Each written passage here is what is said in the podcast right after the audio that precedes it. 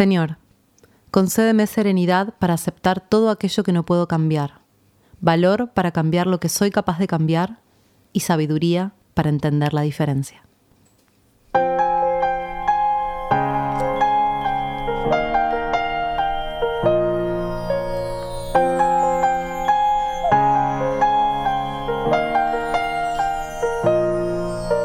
La nieve brilla esta noche aquí más, ni una huella queda ya.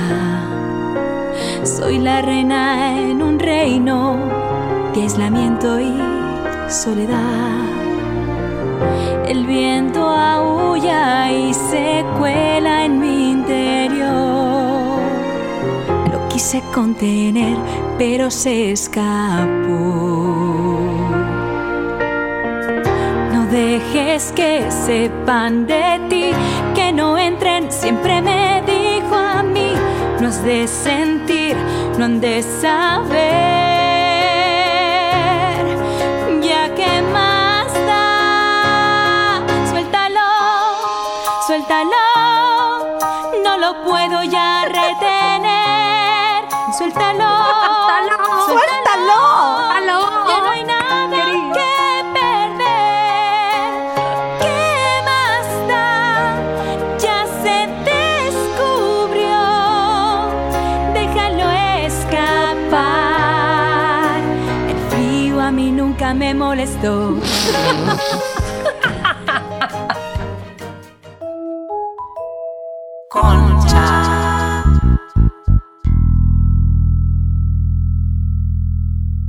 Bienvenidos a Concha. En este episodio, Concha Existencial. ¡Volvimos! Volvimos después de una temporada eh, intensa, emocionalmente, diría yo. Unas vacaciones de invierno. Una red de invierno. Sí. Siento que cuando hicimos el vivo de Por invierno. eso, por eso Frozen. Claro.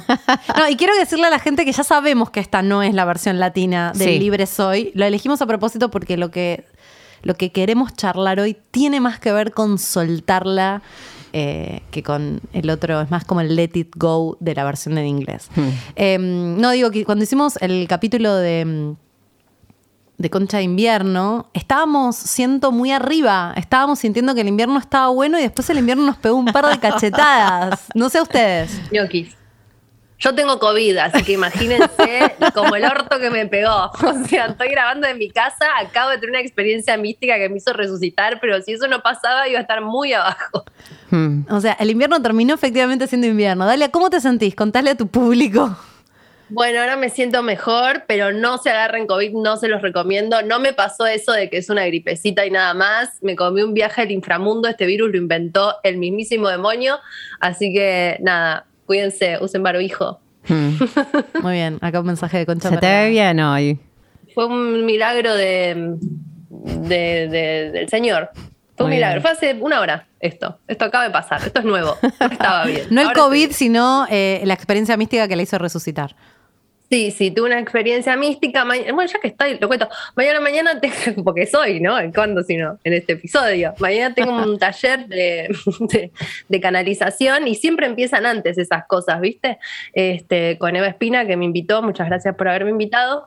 Y, mm, y bueno, y me vino a, a- a visitar, a sanar mi maestra de, de cristales, que es este, que ya falleció hace bastante y que baja muy poco a hablarme.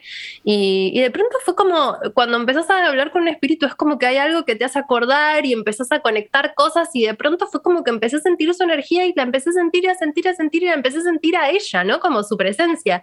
Y empecé a sentir eso, me puse a llorar y empecé a sentir como una sanación y dije, bueno, voy a dejar que llegue y, y nada, y, y la solté, la solté y fue como, como toda esa energía que era ella, que es la que me hizo abrir el canal para hacer lo que soy hoy. Un Así reiki que del bien. tan bien. No, y ahora estoy regia. Qué Así que bueno. bueno, suéltalo. Ustedes se preguntarán de qué va a ir este episodio. Nosotras también nos lo estamos preguntando, eh, pero todas estas cosas están, están ahí. Nosotras, eh, yo portualmente estoy eh, tratando de soltar, de soltar, de, de- confiar, ¿no? Entregarme al flujo de la vida. Hmm. Yo también. Eh, en realidad siento que estoy tratando de equilibrar, como que En mi caso se me juega muy análogo a un tema de acción, de, de acción o de receptividad, ¿no? Como de una lucha de, energías internas y, hace un montón, y vengo trabajando en eso hace un montón, y siento que es, un poco existencial esa lucha de energías, de cuánto soltás y cuánto puedes hacer. ¿no? Cu- cuánta posibilidad de accionar en lo que nos pasa y cuánto entregarnos a lo que nos pasa. Que no dependa de nosotros, ¿no? Bueno, nosotros, ¿te acordás, Dal, cuando fuimos a India, nuestro primer viaje? Creo que es el viaje en el que se afianzó nuestra amistad, porque nos pasaron Sí, sí. muchas cosas en ese viaje. ¿Nos mataba o nos hacía inseparables? Exacto. Y, y sucedió lo segundo, por suerte. Y, mm, eh, y estábamos en ese viaje con Dalia tratando en India de decidir a dónde ir. Y entonces queríamos ir a tal lugar. Y, y tratábamos de, de- de comprar pasajes, comprar pasajes de micro. Era imposible. Todos los lugares a los donde queríamos ir, eh, la vida no nos permitía hacerlo. Hasta que en un momento dijimos, para, ¿qué quiere India que nosotros hagamos? Y apareció como, de repente el destino era, creo que Varanasi, que vos no querías ir, y solamente había pasajes para ir ahí, dijimos, vamos. Y cuando, mm, cuando definitivamente nos rendimos ante la voluntad de India, la empezamos a pasar bien. Dejamos de tratar de luchar contra lo que tenía que ser y empezamos a, ¿no? Como a ir a los lugares donde India Era nos tenía cualquier reservado. cosa, cualquier cosa que querías hacer no la podías hacer. O sea, era como, como hasta poder ir a des- decías, bueno, quiero ir a desayunar a tal lado.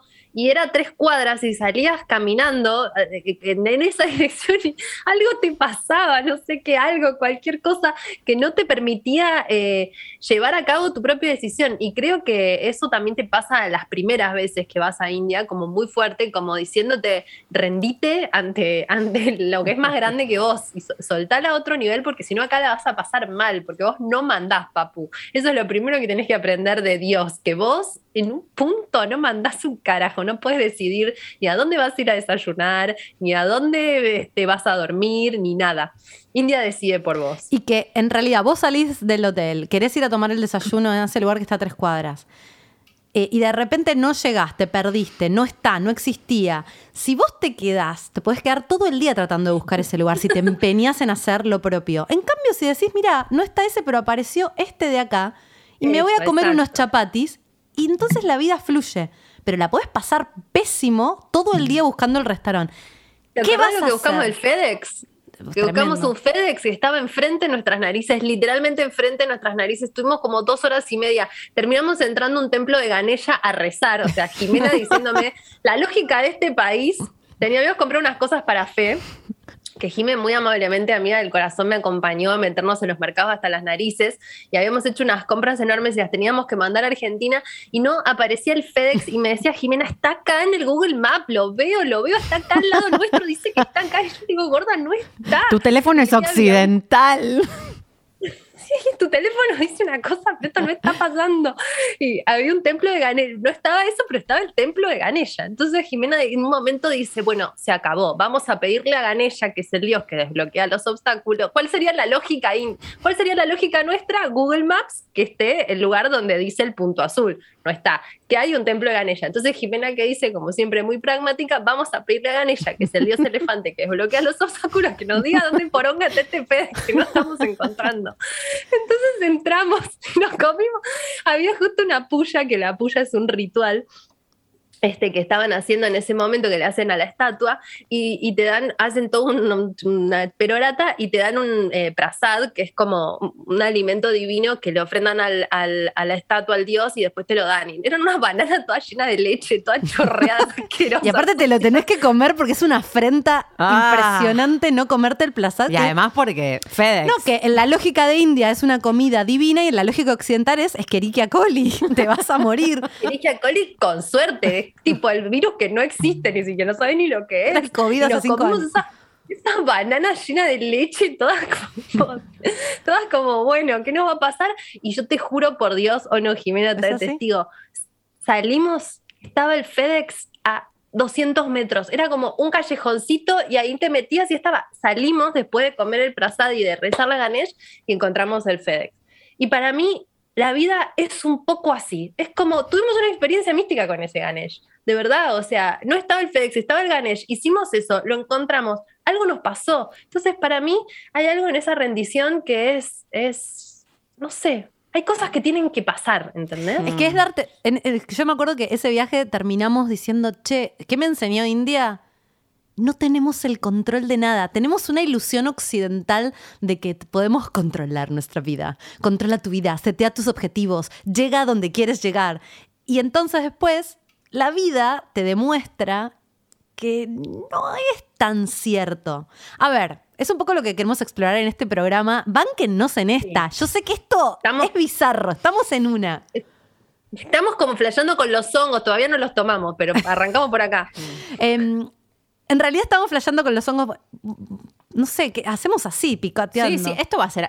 Las preguntas existenciales no tienen mucho Ok, orden, ok. me parece. Estamos, estamos a full.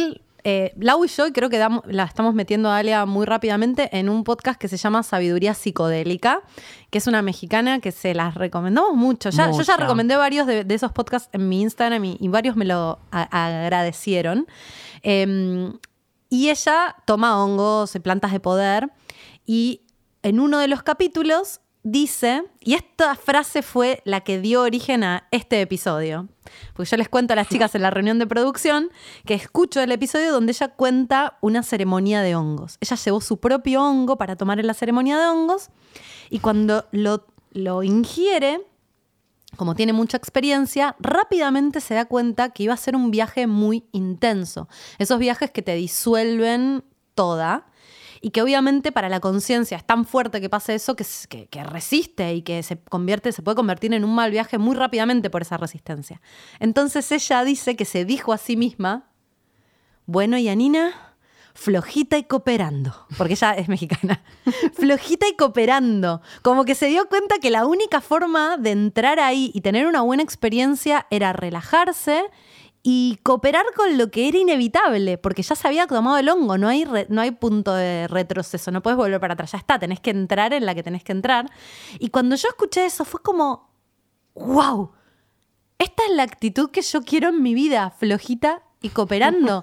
No durita y resistiendo todo lo que pasa, todo lo- de todo me quejo, todo lo que pasa es no, tendría que estar pasando otra cosa. Sí, creo que la lógica occidental, además de creerte que podés controlar, te alimenta la idea de que si no estás controlando tenés algo malo. O sea, estás haciendo algo mal vos, ¿no? Como que hay algo de que mm, la resistencia, además de no soltar el control, creo que es sentir que, que si soltás va a pasar lo peor.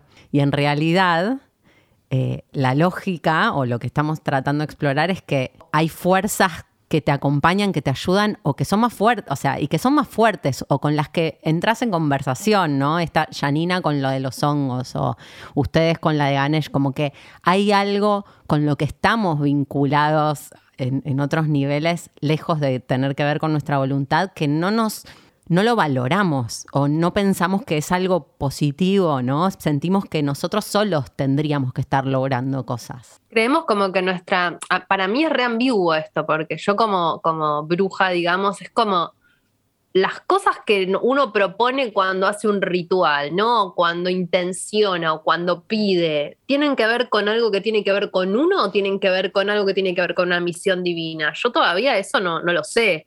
O sea, a veces simplemente es hágase tu voluntad. Yo creo como, como que hay todo un trasfondo religioso que, la religión es muy polémica, digamos, la religión católica, pero hay muchas cosas, muy, conceptos muy interesantes como hágase tu voluntad, Cordero de Dios. Te juro, porque a veces es como, yo ni idea, ¿entendés? En el fondo, no sé, como, creo que yo la cago, o sea, si, yo propongo. No sé, Dios sabe. Pero creo que el punto es que los rituales y todo lo que funciona, funciona cuando uno se alinea con el propósito de la vida. A veces lo que vos querés y lo que la vida quiere, la vida, Dios, el universo, lo que sea, están alineados y vas. Y de repente se dejan Pero de... lo que yo Se dejan Lo de... que yo digo es, ¿vos lo querés porque vos lo querés o vos lo querés porque es la voluntad de Dios que vos estás recibiendo, ubicás? Para De mí Dios se siente muy Cuando diferente digo Dios, eso. me refiero a, ¿no? a, Sí, sí, una Sí, energía. a esto. un Dios como a la naturaleza, ¿no? Sí, para mí es muy diferente o, o yo siento, ¿no? Que desear desde el lugar de estar flojita y cooperando. Esto es el punto, lo, lo que yo estoy investigando.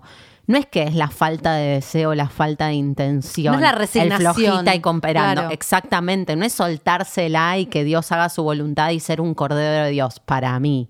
Es simplemente entender que, que necesariamente tu vida está en diálogo con algo más grande y que, y que en algún lado esto es lo que siento, ¿no? Digo, uno puede conectar con ese deseo interno que está vinculado un poco con la vida. O incluso cuando el deseo que crees que es se frustra, pensarlo o observarlo, como me acuerdo de un almuerzo que tuvimos con Jimmy hace mil años cuando ni siquiera, eh, eh, o por lo menos yo siento que no me podía ni hacer estas preguntas, pero eh, estábamos en Wiwi, Wi Wi. un, un lugarcito en Palermo cuando era re chiquitito, ahora tiene como tres locales, pero entrabas y había como cerámicas pintadas en la pared y estábamos muy... Con Jimé tenemos estas conversaciones existenciales porque Mercurio en Pisces y nos vamos y nos vamos y nos vamos y nos volvemos Chao. estábamos en esas y en el lugar estaban todas las, eh, las paredes como llenas de cartelitos y uno decía, lo mejor es lo que pasa.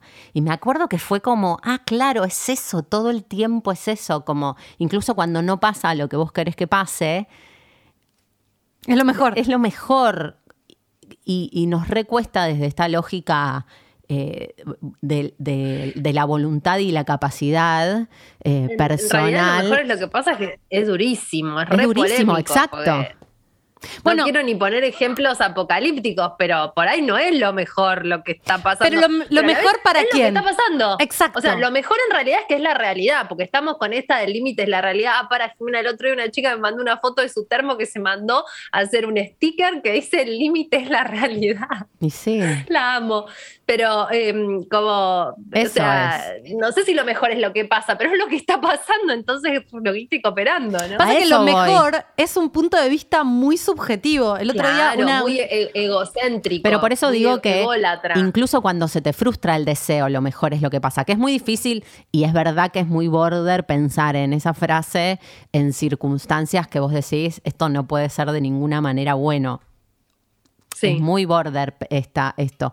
Pero estamos yendo como Pero a es, niveles es- muy... es la, eh, la pregunta existencial entre el libre albedrío Claro. y que el destino esté escrito, ¿no? Sí. Porque es verdad que a mí también, flojita y cooperando, me hacía acordar a la clásica de Cacho Castaña, relájate y goza porque te estaban violando, ¿no? Y por otro lado decís, che, van a poner eh, granjas porcinas acá. Claro. ¿Tenemos que salir a luchar o vamos a, a cooperar? Como que creo que este flojita y cooperando es una dimensión muy personal en el que uno puede pensar de manera personal su vida, pero creo que hay una dimensión social donde no aplica flojita y cooperando, ¿viste? Como que digo, la- nosotras, las mujeres, que Mm. estamos haciendo, eh, que estamos en este momento histórico en Occidente, como planteando un montón de, de necesidad de, Sí, de de, derechos y y de, pelear hablar y y de de, no sostener. y de no sostener exactamente. Entonces es bueno, cooper- flojita y cooperando, ¿cómo aplica ahí socialmente? No lo sé y siento que no aplica.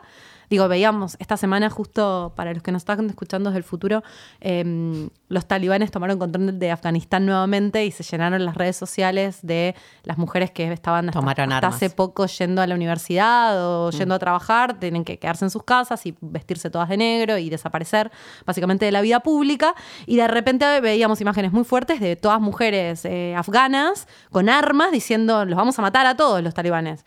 Y que las banco, la verdad, 100%. No le voy a decir hermana flojita y cooperando, no, no, estamos, estamos todos de acuerdo en eso. Pero en una dimensión personal, Mm. hay algo para mí de la aceptación de lo que es que te permite accionar con eso. Negar lo que está pasando para mí te hace tomar peores decisiones sobre lo que está pasando. No es aceptarlo Ah, y pero listo. además una, can- una cantidad de energía, ¿o no? Como yo te juro que mis mayores sufrimientos son como la negación de la realidad. O sea, ya date por vencida. Como que yo a veces me creo realmente omnipotente. Yo pensé que, te juro por Dios, porque esto también vino por el COVID, yo pensé que nunca iba a agarrar COVID. No sé qué pelotuda que soy. O sea, qué imbécil. Yo pensé que te juro como, no, yo vibro re alto, soy Ivana Nadal, no me voy a agarrar COVID. ¿Qué no me voy a agarrar COVID? Me caí agarrando COVID, me di la pasé re mal, flasheé, tipo, mm, no, te digo que como esta, qué ya me hormigueo en la mitad del cuerpo, la lengua, la cabeza, dije, me voy a morir, ¿qué es esto? Y por ahora sobreviví, vamos a ver los chequeos post-COVID que me quedó, pero esto para decir como, nadie está exento de nada, man, o sea, realmente nos creemos cosas eh, que no son tan así a veces. Y que para mí, por más que no, que digo en esto de lo mejor, obviamente lo mejor si tu hijo le agarra un cáncer Eso- no es eso lo es lo mejor. que pienso, Es un claro. bajón. Eso es Obvio. lo- no, yo no lo quería. No, no, no, es que totalmente pero, de acuerdo. Pero es, a ver, es lo mejor por ahí, y esto es re polémico, pero yo creo que es lo, es lo que pasa en un orden que es mucho más grande que vos y que decís, ok, ahora, si vos aceptás esa realidad, podés acompañar un proceso de una forma que si no la aceptás, el, caso tuyo, me parece muy eh, parecido al caso de Steve Jobs, que el nivel de omnipotencia que tenía ese hombre, que, a- que con el cáncer, mucha gente dice que en principio lo terminó matando porque él se creía que iba a comer manzanas, a hacer ayuno y se iba a, Mm. eh, por el poder de lo mágico a sacar el cáncer. Capaz que se iba a morir igual si arrancaba al toque el tratamiento que el médico le sugirió. Pero hay un lugar que para mí, si te cae la ficha y decís, esto es lo que está pasando y, y me enfoco en esto, no sé cuál va a ser el resultado, porque para mí también flojita y cooperando no te garantiza que las cosas van a salir bien. Simplemente te garantiza que vas a estar más alineado con algo que no que no puedes controlar tanto. Esto, ay, esto me vino algo que Vas a estar menos energía en luchar contra lo inminente. Eh, yo en una época hice, tomé clases de Aikido, porque vieron que yo hago cosas. ¿Cuál es el Aikido? El Aikido es un arte marcial en el cual vos no ejerces la fuerza, no, no ejerces ataque. Te enseña a tomar el ataque de tu oponente y a usar la fuerza de tu oponente en su contra. Hmm. Entonces, los ejercicios de Aikido son en parejas donde eh, primero vos tenés que atacar y después lo que vos tenés que hacer es re- aprender a recibir el ataque. Y yo atacando estaba joya, cuando, cuando tengo que aprender a recibir el ataque, ya sabes lo que va a pasar, porque son movimientos coreografiados. Lo que vos tenés que aprender es cómo caer. Hmm.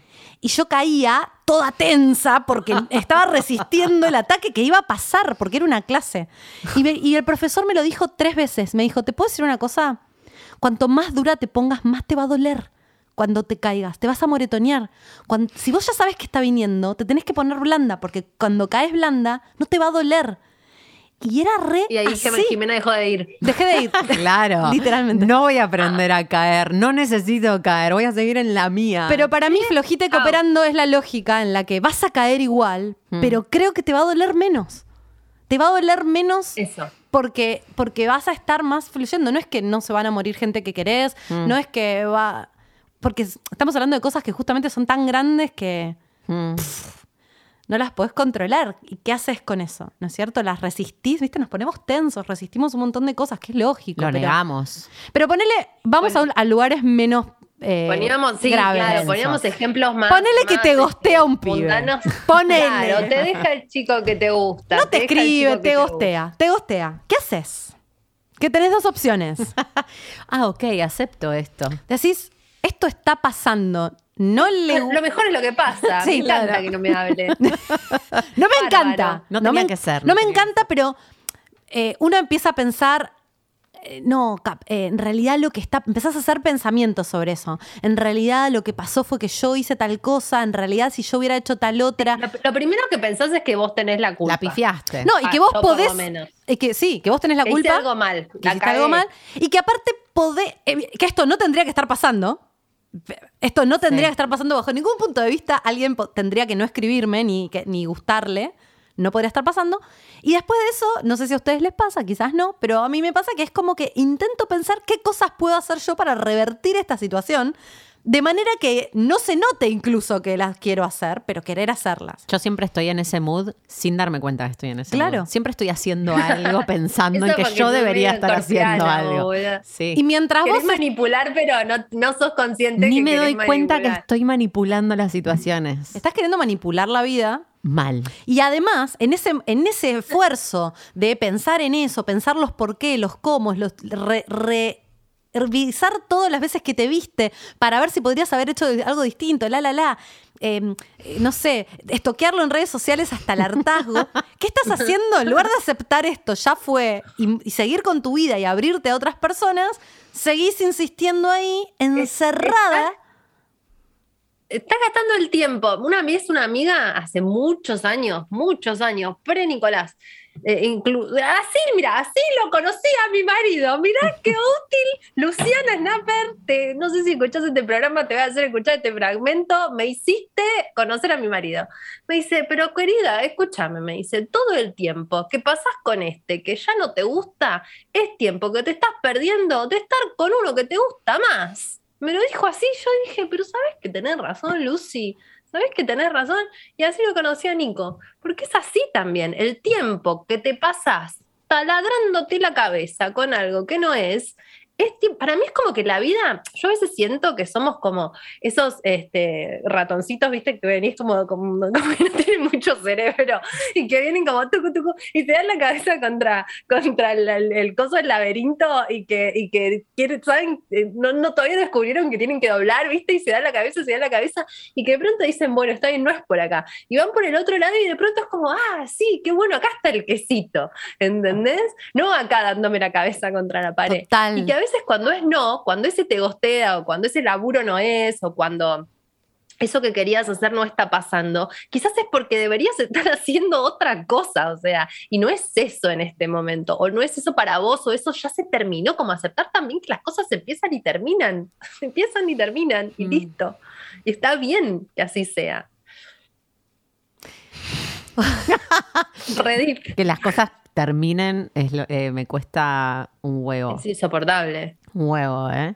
De hecho, en una sesión ahora con, una astróloga eh, que consulto de vez en cuando, hablando de lo que me costaba el desapego de terminar mi relación, era como, eh, ¿por qué la gente, por qué no podemos pensar en que la gente nos acompaña a hacer un determinado movimiento y, cuando ese movimiento se terminó, eso ya no, oye, ya no ya no te sirve. Hoy escuchaba a, un, podcast que entrevistaban a un poeta que, es muy existencial y muy mágico lo que hace, que se llama David White. Eh, que lo recomiendo. Recomendadísimo. Sí, sí, busquen David White y les van a aparecer episodios de podcast, de entrevistas. Cualquier cosa que escuchen de él para mí es muy mágica. Y él hablaba mucho de, de, de cómo las circunstancias que valen la pena eh, o, que, o que son vitales en términos de que efectivamente estás viviendo algo, te transforman a un nivel en el que después de esa circunstancia necesariamente hay algo de lo que va a pasar para lo que no estás preparado, que no tenés las herramientas porque te cruzó a una isla desconocida, ¿no? Y, pensar en las personas que pasan por tu vida de esta misma manera, ¿no? Como, como puentes o como, o como barqueros, ¿no? Circunstancias que, que, empiezan y mm. terminan porque te cruzan a otro lado. Ese barquero ya te dejó en otro lugar, ese barquero no sigue con vos en esa isla, ¿no? Como... Bueno, pero hay cosas que son para toda la vida. O sea, hay amistades. Yo soy amiga de mis compañeras de los 16 años, tengo 36. O sea, hay cosas que pueden durar mucho tiempo, hay cosas que pueden durar toda la vida y hay otras que son más cortas. Sí. O sea, sí. O también vos hablás mucho, siempre Lau, me encanta el astrológico, como agotar la experiencia. Hmm. O sea, a veces es realmente como esto de volver a la situación o volver a las relaciones o volver a las personas hasta que se agota la experiencia. O sea, hay veces que hay cosas pendientes porque había cosas que todavía tenías que llenarte eso hasta decir, ah, listo, está bien, no, gracias, o, medio ponopono, tipo, perdón, te agradezco, te amo, chau, bye, nunca más. Sí, aprender, aprenderlo, total. Pero agotar la experiencia es aceptar que se agotó hasta la última gota de la experiencia también es re importante para, para este proceso para mí. Sí.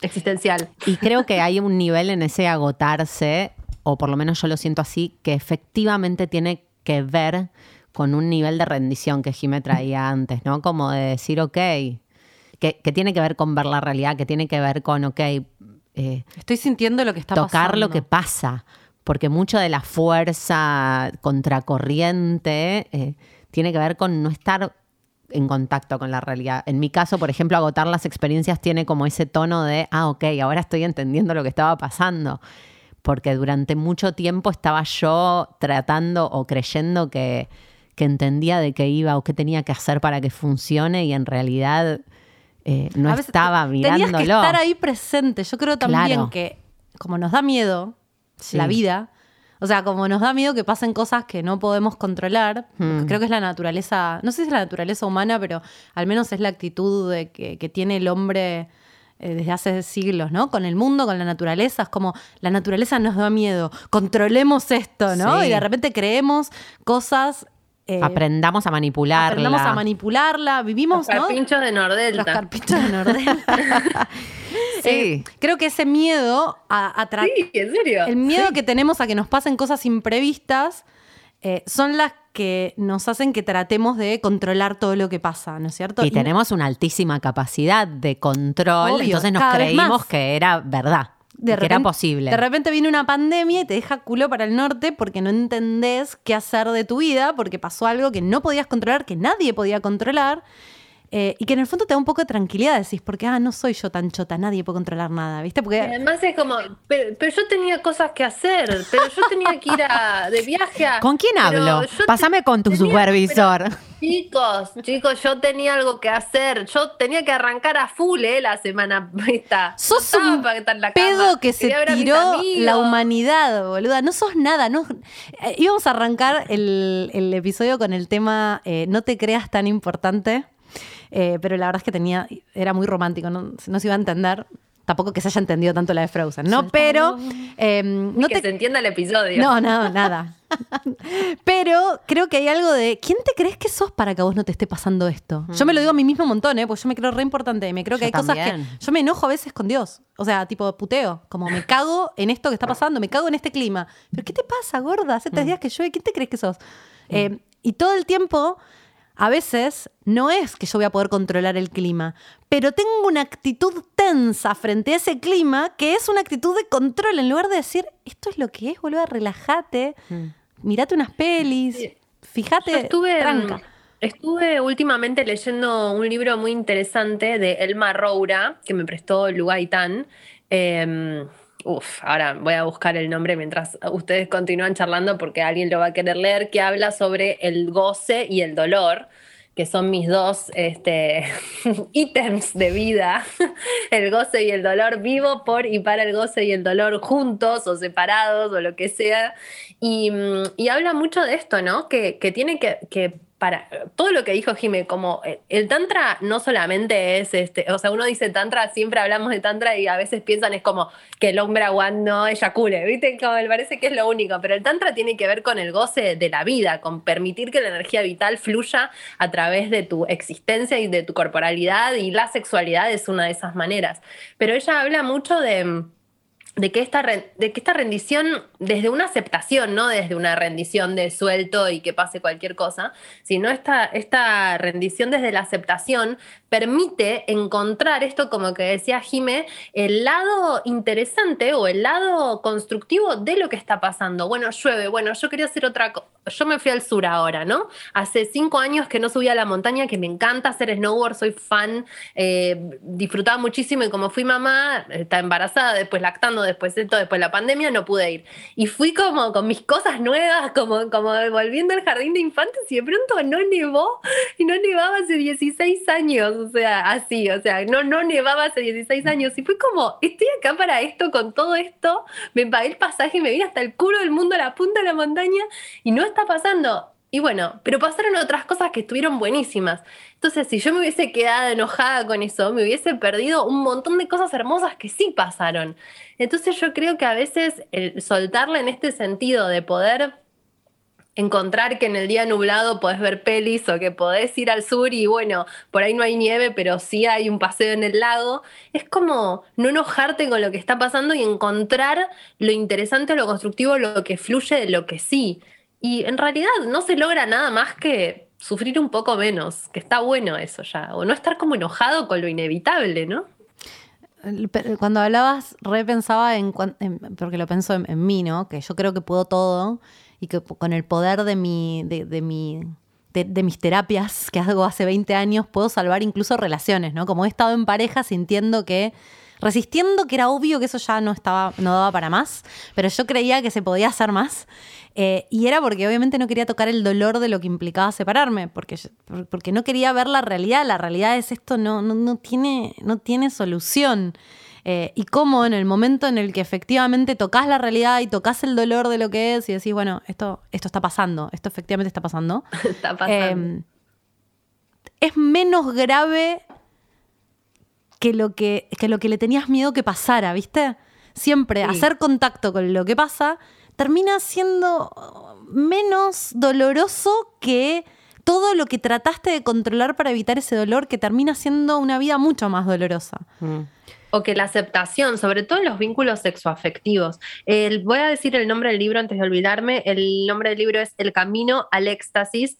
Cómo salir del sufrimiento y vivir en el gozo interior a través del Tantra, del Mar Roura. Necesito. Preciso, preciso. Me hizo acordar mucho Yo te lo eh, presto. a lo que me pasó en. Hice un retiro de Vipassana, que para los que no saben de qué se trata, es un retiro de silencio de meditación eh, budista, eh, no religioso, sino práctica de meditación. Y mm, vos no hablás, no puedes hablar con nadie salvo que pidas una consulta con el maestro, que es el que imparte eh, la técnica, ¿no? Y, y después de los primeros tres días pedí una consulta con el maestro y básicamente loca, gorda. fui ¿Lo desesperada. hiciste entero, Gordi? Sí, fue lo más. Vos muy intenso. Sí, lo soy. Eh, pero fui muy preocupada porque le digo, no me está saliendo, no me está saliendo, no me está saliendo. Me dice, como, bueno, está pasando, como, eso es lo que tiene que pasar. Y su respuesta fue esa. Como yo no entendía a lo que iba, como que dije, uy, qué mierda, como que no me está ayudando, no me está diciendo cómo. Y yo lo único que tenía que hacer era observar, o sea, la meditación eh, tenía que ver con eso, observar lo que estaba pasando. Como retirarme de la posibilidad de que, de que había algo que yo tenía que controlar. Todo lo contrario, era bajar mil cambios del nivel de control de lo que sucede y observar lo que sucede. Esa es la meditación. No tiene que estar pasando otra cosa que lo que está el libro pasando. pone ese mismo ejemplo, pone que es ese ejemplo que fue también el retiro de Vipassana y que le pasó lo mismo y que por eso también entró en esta dimensión. Quiero lo pone decir- como el portal a esta dimensión. Hoy, le, hoy veía a, a una mina que hablaba sobre meditación y decía eh, que en su experiencia, después de haber meditado durante 30 años, eh, Zen, no, no era budismo Zen, creo que era Zen nomás, eh, y que muchas prácticas del Zen japonés son acciones. Pero, y, ella hablaba como de accionando, en su experiencia, accionando y no estando sentada callando la mente, sino haciendo algo que implicara callar la mente, le resultaba más accesible el, el- soltar, ¿no? El soltar el control.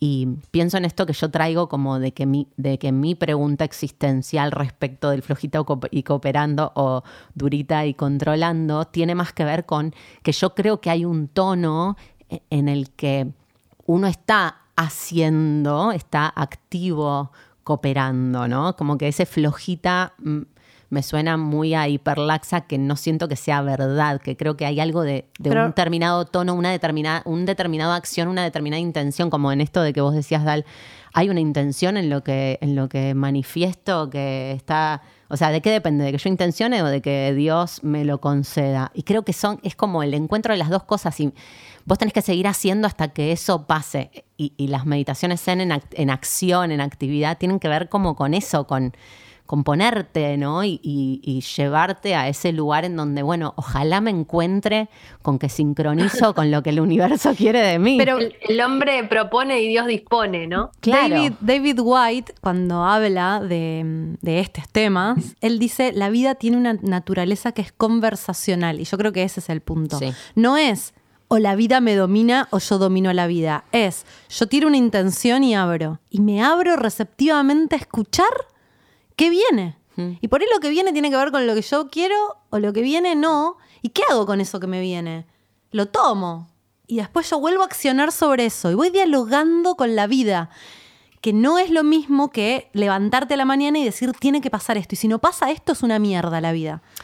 Y el- Uh, porque yo reencaro así, boluda. Y sí, la paso boluda. súper mal. Desilusión tras Porque desilusión. Como, pero viste, es re inmediato, como que tenés miles de planes y después empiezan a pasar cosas y decís, pero yo tenía que hacer un montón de cosas, no está pasando todo eso. Eh, cuando, el otro día una, una alumna de tarot eh, me dice, pero ¿cómo sé si esta carta es buena o mala para lo que estoy preguntando? Y entonces le digo, es que a veces el bueno o malo es algo que nosotros suponemos. Porque vos, por ejemplo, y esto se los digo un montón a mis alumnas, las nuevitas, les digo, cuando empiezan a, a- a leerse a sí mismas, les pido que escriban qué es lo que ellas quieren que salga de respuesta, ¿no? Estoy con, este, con esta relación. Yo le quiero preguntar al tarot eh, ¿qué, qué, eh, qué pasa en esta relación. Antes de responderse... Está buena, profe, te Sí, quiero. es Cuando re dijiste buena. eso dije, la quiero. No, porque buena. antes de responder eso, si yo quiero que el tarot me responda que este, este, Que me gusta, esta- que gusta de mí. sí, que gusta de mí, que va a estar todo bien, y de repente, bueno, listo, vos sabés que eso es lo que vos querés que pase. Ahora después tirás las cartas y aparece otra cosa que por ahí coincide con lo que vos querés, joya. No coincide con lo que vos querés y automáticamente vos pensás que eso es malo. Uh, el tarot me está tirando una mala noticia, está mal. Y en realidad, quizás es lo mejor para vos que esa relación no funcione. Vos lo lees como que esas cartas son malas y que lo que está pasando es malo. Pero no es malo. No es malo en un sentido casi real. Es lo que es. Mm. Me vuela la peluca. Me gusta esto eso. de- Yo creo que es malo porque no querés que sea lo que, que sea, eh, eh, sea, que sea lo que esté pasando, pero está pasando. Entonces es malo, lo de bueno o malo es, es uno. Exacto. Y además es bueno o malo en relación a que mi mamá, por ejemplo, estaba, pongo ejemplos inmediatos porque no sé, es lo que se me ocurre ahora, pero mi mamá estaba como, ya se van, tipo, se están yendo el viernes antes del fin de semana, ¿viste? Eh, y yo ya estaba medio en una, sin saber. Entonces es como, y al final me dice, qué bueno que te fuiste antes del fin de semana y no me contagiaste, ¿entendés? Mm. Como al final, ¿qué, qué es bueno, qué es malo? El qué es bueno, qué es malo es en contexto todo siempre, ¿no? Sí, es la típica que perdiste el vuelo y te parece un bajón y después el vuelo se estrelló contra, eh, contra un lago y murieron todos y decís, ah, era una genial que no me haya podido tomar ese vuelo, eh, llevándolo a un extremo, ¿no? Pero, ¿cómo? Sí, muy- muy no el qué es bueno o malo. Claro, Pero vos todo el tiempo estás evaluando si el día fue bueno, si lo que pasó fue bueno o malo.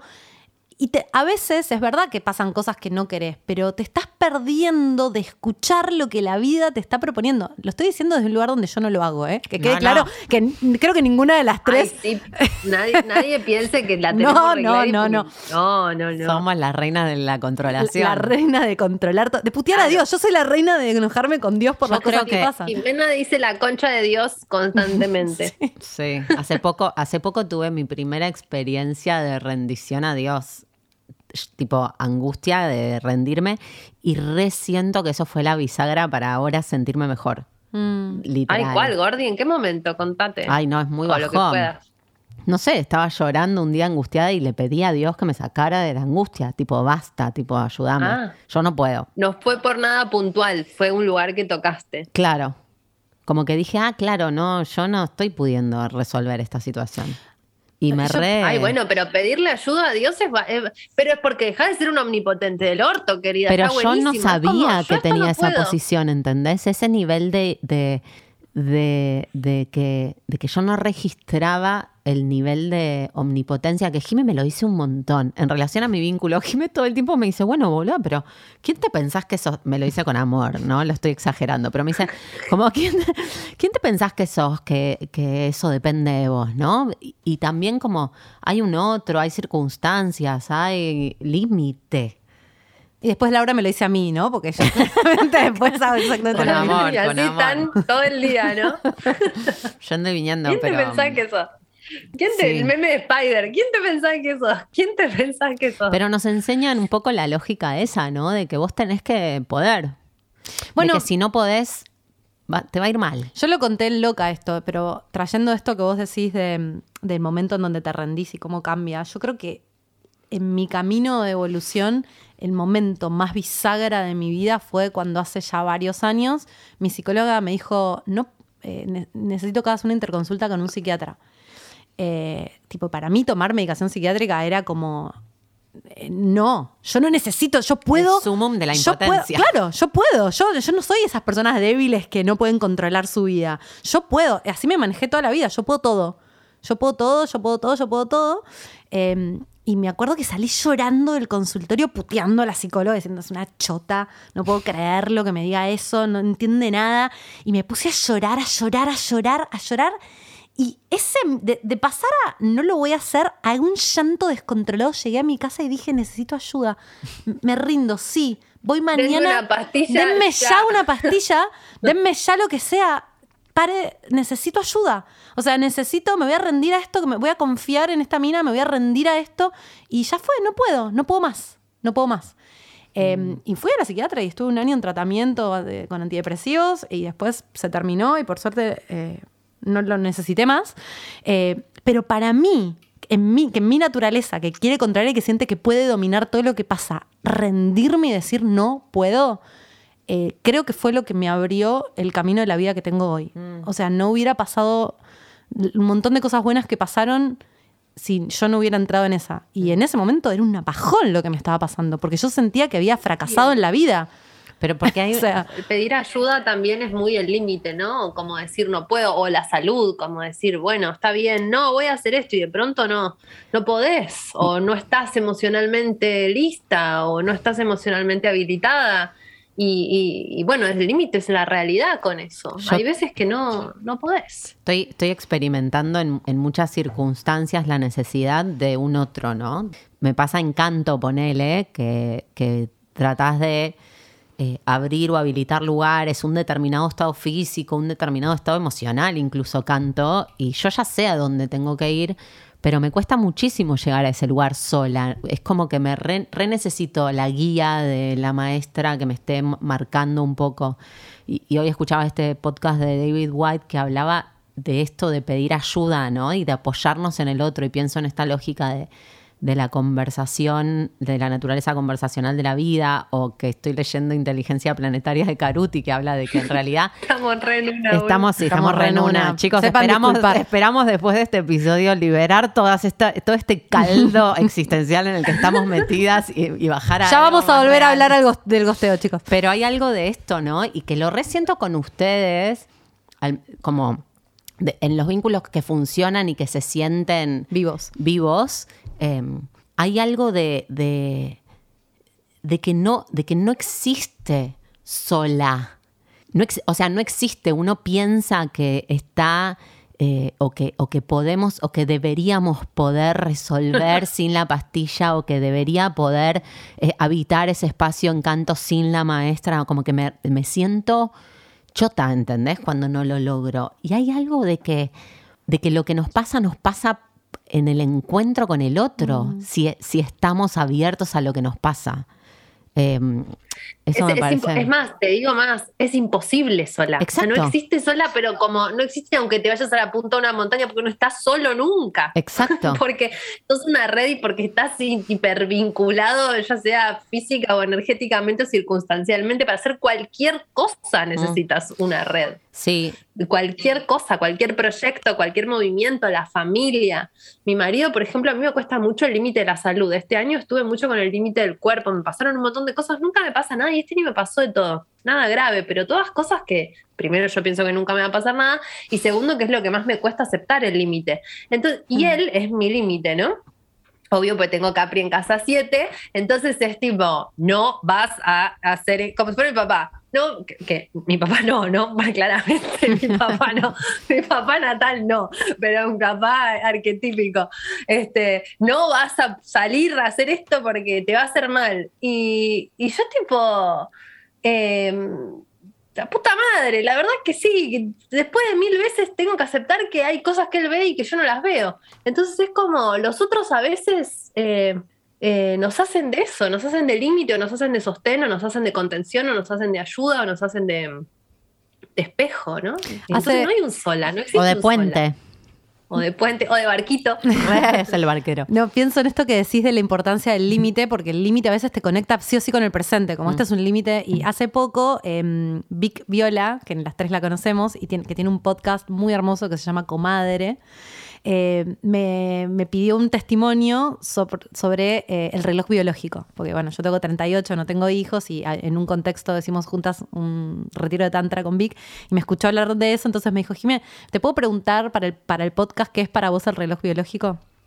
Y entonces yo, viste, lo, lo pensé un toque y eh, grabé, borré, grabé, borré. Y en un momento dije algo que me, que, que me vino como de muy cierto, de, es un límite. Mm. Es un re límite el Mm. reloj biológico. Y como todos límites, te peleas con ese límite, odias ese límite, te angustias con ese límite, pero en el fondo es el límite que, que me permitió también poder ponerme a pensar, ok, ¿qué, qué quiero hacer con mi vida? ¿Quiero congelar óvulos? ¿Quiero tener hijos? ¿No quiero tener hijos? Eh, ¿Qué me pasa si no tengo hijos? Hasta, hasta antes, cuando el límite estaba lejos, lo negaba, yo creía que la vida iba a pasar determinada cosa, ¿no? Y de repente el límite te conecta con lo que está pasando y te permite, Hacer, que pase Hacer. algo. sí, hacer cosas eh, re- y te libera. Mm. Y no- y Sí, no- hacer o no hacer, ¿no? Hacer o aceptar. O hacer o aceptar. Y, y todo mi trabajo de este último tiempo con aceptar ese límite eh, está buenísimo. Mm. Eh, me parece que si el límite, si, si, si pudiéramos como tener esa relación con los límites, en lugar de resistirlos, bueno, no sé, qué sé yo, supongo que tenemos que hacer todo el arco de- del circo, ¿no? Sí, es llorarlos, indignarnos, no Y sé el- qué, después el momento de la aceptación es el que te libera. Es que yo creo que en el fondo Sí, es el como- trabajo... es como cuando decís, perdón. No, digo que, No. que después de dártela un poco contra la pared vas reconociendo el límite antes. Yo siento que Claro. eh, yo tenía una, tenía una, una idea y una construcción, ojalá, sí, eh, tenía una Sí. idea y una construcción de que el límite era mala noticia y, y me costó mucha frustración entender que el límite era necesario, vital y lo único posible, básicamente. Pero mm, eh, durante mucho tiempo ni lo, ni lo podía registrar. Eh, y creo Yo que lo que iba a decir es que aparece antes. lo que dice Jiménez me hizo, me hizo acordar a cuando tú te- cuando de adolescente te peleas con tus viejos, los odias con toda tu, tu alma y son más o menos lo que están tratando de que no mueras, básicamente, borracho, drogado, violada, por ahí tirada abajo de una zanja. Y que cuando uno va creciendo, los padres, o sea, yo la amo a mi hija, o sea, es como, che, chabona, la verdad, como eh, eras infumable, pero un montón de cosas que, que me fre- frenaste, te agradezco, que me hiciste así WhatsApp, gracias. Es como uno va madurando y va cambiando el vínculo con ese límite, me parece un poco también, ¿no? Mm. Siento que, que tiene que ver con, o sea, los padres son muy limitantes, son el límite encarnado y creo que cuando vamos creciendo nos vamos dando cuenta un poco de eso también, de que, ay, bueno, no era su culpa, solo era el rol que tenían. O tenés padres que no te ponen límites, entonces vos misma te pones los límites, entonces se crea un límite interno tan grosso que es muy difícil de tan lejano. tan lejano que no, no hay forma. Uh, nos estamos yendo re deep, Bueno. re deep. Mm. Yo- ¿Cómo yo tengo de venimos? los dos, tengo uno y uno, entonces bueno, con uno me enojo y con el otro no. Y con respecto a lo que decía Lau de, vamos a salir de este pozo, con respecto a lo que decía Lau de, de- de irse dando cuenta del límite antes, creo que tiene que ver con, con la madurez también. O sea, para mí esto de, de ya estar en la mitad de la vida estamos, chicas, es espectacular. Es como que hay cosas, estamos en la midlife crisis. Sí, el año que viene fiesta de Ese- 40. Wow. ¡Ay! Sí. ¡Wow! Wow. ¿Quién cumple 40 el año que Yo, viene? gorda. Es tremendo. Por lo menos vas a poder hacer fiesta. Ojalá, ojalá. Sí, no, ya está. Pero definitivamente viene con, viene con los años y viene para mí también con una aprender. O sea, creo que es esto que la analogía del ratoncito dándose con la pared hasta que, ok, la estoy dando contra la pared, boludo. Observemos esto, ¿no? Como un, freno a esa idea de, que depende de vos, de que vos tenés razón, de que vos sabes por dónde tiene que ser, como algo de. mm, Sí, de, de una salida de una lógica para mí. Eh, En mi caso, por ejemplo, siento que está significando eso, la salida de la lógica de que debería poder, de que sola, de que con una determinada tensión física, con una determinada actitud eh, fálica en la vida, como un montón de cosas están cayendo, pero necesitas como, ah, ok, che, no, no estaría funcionando. O sea, necesitas tocar la frustración, sentir que te duele la cabeza, dártela contra la pared. Y, y no está muy habilitado eso, ¿no? Como estar mal o decir estoy en una crisis o... No sé. En general no es- está. Es cuestión de tiempo también, o sea, es imposible, por eso yo hablo de la madurez, porque hay algo intrínseco, como hablando del tarot o del, tarot, el 9, el ermitaño, es el camino recorrido. Es como que hay cosas que no las puedes saber a menos que las transites a través del tiempo. Experiencia vital. Vos podés leer todos los libros que quieras, podés hacer todos los cursos que puedes, pero hay cosas que solo tienen que ver con haberlo transitado y para mí tiene que ver con eso lo que vos decís Mm. de- del límite de darte la cabeza. Es como te tiene que pasar X cantidad de veces o tenés que transitar X cantidad de experiencias hasta hasta Querer aprenderlo aprenderla. por adentro. Y cuando lo entendiste todo, te moriste, chau. Next vida. Sí. Uy, Dios, qué intenso. No, lo que sí quiero decir, como me suena, como que siento que hay algo de, de acercarnos a esa sabiduría. Como de que mm, hay algo que, o por lo menos yo siento, ¿no? De que hay algo que en el fondo, adentro, puede conectar con esa información. Obvio. Sí. Estamos preparados para Sí, eso. Lo que pasa es que exacto. estamos inmersos en una cultura que tiene una lógica para mí sadomasoquista en el sentido de o dominás o sos dominado. Exacto. Es una lógica de poder en la cual Fálica. cuanto más cabezas pises, más poder. Porque aparte funciona, digo, hay un montón de gente que opera en esa lógica y le va muy bien. Eh, y entonces eso es lo que pareciera que es el éxito. Vos trazarte una, una- un objetivo y llevarte puesto lo que sea, entonces sos, sos exitoso, tenés plata, sos famoso y lo conseguiste. Eh, entonces, obviamente, te- aparte tenés que saber qué querés Sí. ser, tenés que saber quién sos, tenés que saber qué querés. Y no está muy habilitado esto que vos decías, decir, che, la verdad, no tengo idea, no sé lo que quiero, estoy buscando, estoy abierto, estoy esperando que la vida me... me- no sé, estoy escuchando, estoy ahí abierto escuchando a ver qué quiero, no lo tengo tan claro. ¿Viste? A veces me pasa los rituales del mi astral, de la luna nueva, escribe un papel con todas tus intenciones, de no sé qué. Estoy perdiendo olas, ¿no? De oportunidad Yo, fuerte. tipo, no sé ni qué quiero pedirle, pero siento que le tengo que pedir algo a la luna, ya, mañana, dame algo. ¿Qué quiero? Quiero algo. La cagué, la La cagué. cagué, la perdí el la perdí. eclipse, la puta Ya está, madre. estoy condenada. La cagué, la cagué. Como que siento que hay un lugar de, de que no es o te domina, no dominás. Para eso está el BDSM en el sexo, que está buenísimo. Pero en la vida, esto del- de que vos decías, Dal, de gozo eh, o dolor, ¿no? Placer o dolor. No es eh, estás arriba o estás abajo. Podemos estar al mismo nivel charlando. Mm. Y creo que estamos todos preparados para eso, a nivel tu cuerpo. Mm. De hecho, estoy haciendo unas, unas clases que se llaman de técnica Alexander, que básicamente te, te- como que te enseñan eh, a la- como a reconectar con una postura más amable con tu cuerpo, ¿no? Y todo el tiempo yo no entiendo lo que está pasando, y le digo, no entiendo qué, qué está pasando, y ella me dice, tenés que hacer menos.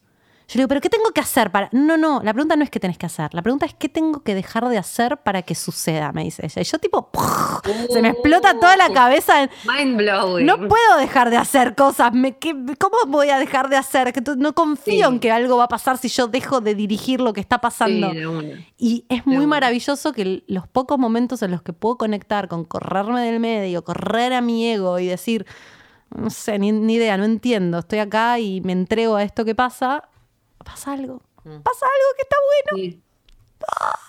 Bueno, por- porque bastante hablamos de eso también en Concha, de que se genera un espacio, generar espacio vacío hace que se llene con algo que no tiene que ver con algo que nosotros estamos proponiendo, ¿no? Sino que la vida, la vida siempre llena los espacios vacíos, ¿no? no, vacías una mesa, a los dos minutos hay algo arriba, no sabes cómo sucedió. O sea, no, no, la vida no soporta el espacio vacío, crece algo en la tierra, crece un yuyo. Es como, no, no te preocupes que algo va a pasar, tranquila. ¿no? O sea, no te lo digo a vos, lo digo a, a Sí. mí. Obvio. Bueno, Concha tiene algo de esa naturaleza.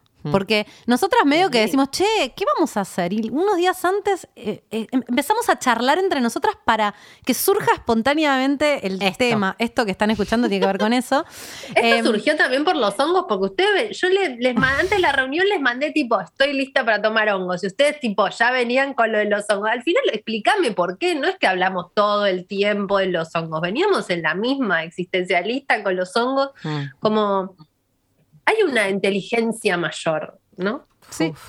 Pero bueno, venir acá con un par de temas que la vida terminó proponiendo y sentarnos en un micrófono y decir, bueno, que salga lo que salga, es un poco confiar en eso, en, en ese vacío No, que... el que problema no es ese, el problema es que a la gente le encanta, boludo. Yo, tipo, no me cuesta Pará, nada boluda. sentarme a decir cualquier Pará que saquemos este El problema es que episodio. a la gente le parece fascinante. El No problema sé. no, lo bueno. No sé si después de este episodio nos van a seguir queriendo escuchar. Pero bueno, ya está. Mm. Concha Guru es medio No, hoy, pero el- hace poco decíamos, eh, al margen del éxito o no éxito, como que hay algo en nosotras tres que en Concha eh, funciona muy diferente a cómo manejamos nuestras vidas. Total. Básicamente, que nos reentregamos a una eso. inteligencia mayor cuando, cuando se trata de Concha. Y si no pasa, como que no la, no la peleamos, o si pasa, no, la, no, nos la, no nos la adjudicamos, ¿no? Es como que Concha, estamos respetando la inteligencia de Concha como si Concha fuera como una, una especie de, de, De ser. de ser. A mí me, a mí me La estamos gustaría cuidando. eh, vivir la vida como, o sea, tener la confianza en la vida como tengo en Concha, ¿no? O sea, como tengo la confianza de sentarme en, en una mesa enfrente de miles de personas y decir algo que no sé qué voy a decir. O sea, si yo pudiera confiar en la vida, o sea, lo digo por mí, pero supongo que a ustedes les Sí, pasa lo obvio. mismo. Sí.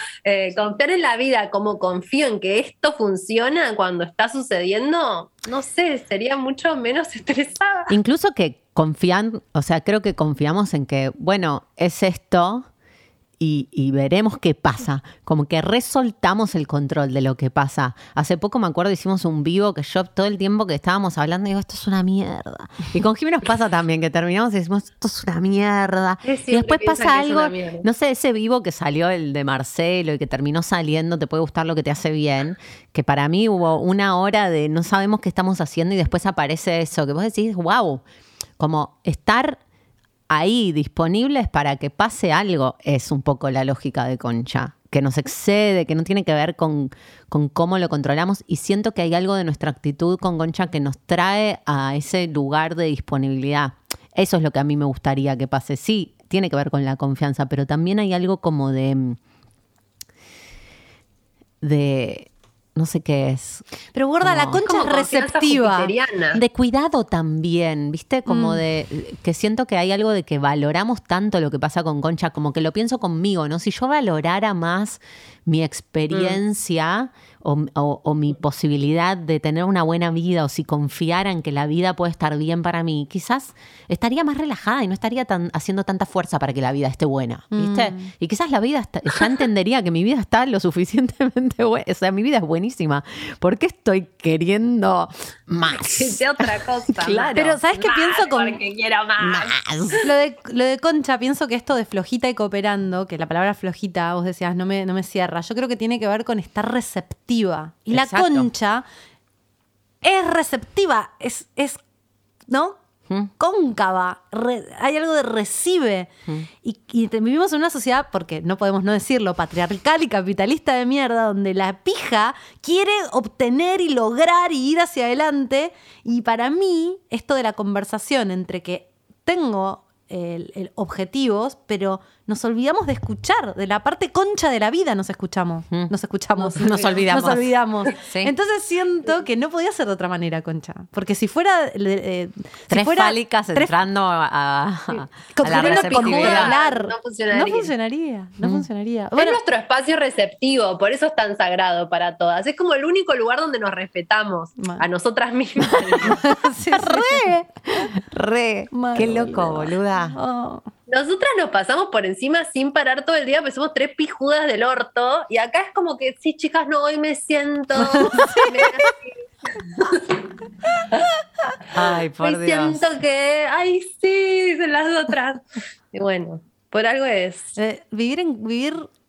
¿Cómo sería? Vivir en frecuencia concha toda la vida, boludo. Mm, Em, bueno, sí. Vamos, ya estamos. No, no sé, de, de vuelta. Laura y yo somos muy exigentes, entonces siempre nos parece que cuando terminamos, como no lo controlamos, nos parece que, Que no, no. va a estar bueno. No está bien. Pero a mí me encantan estas charlas. Yo- esto, estas son las cosas que nosotras hablamos cuando... Todo el tiempo. Todo el tiempo, Básicamente, de esto se trata el origen de Concha. Sí, sí, sí. Eh, así que les abrimos un poco la puerta a nuestras conversaciones privadas.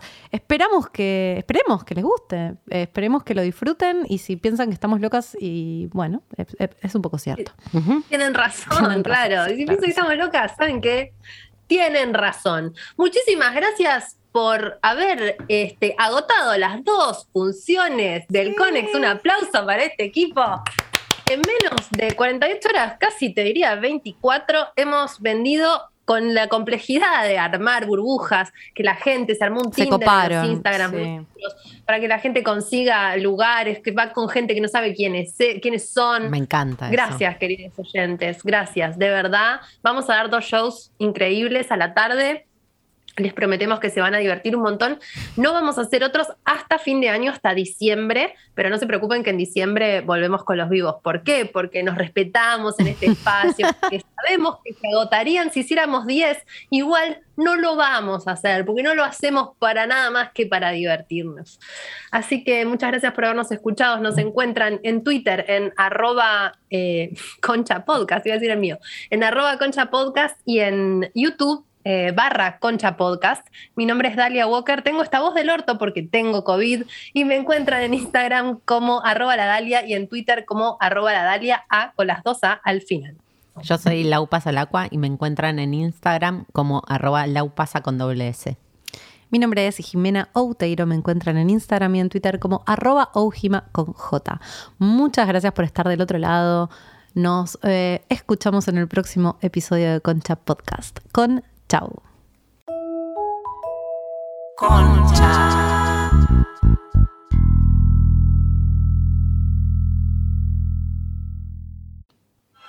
No te creas tan importante.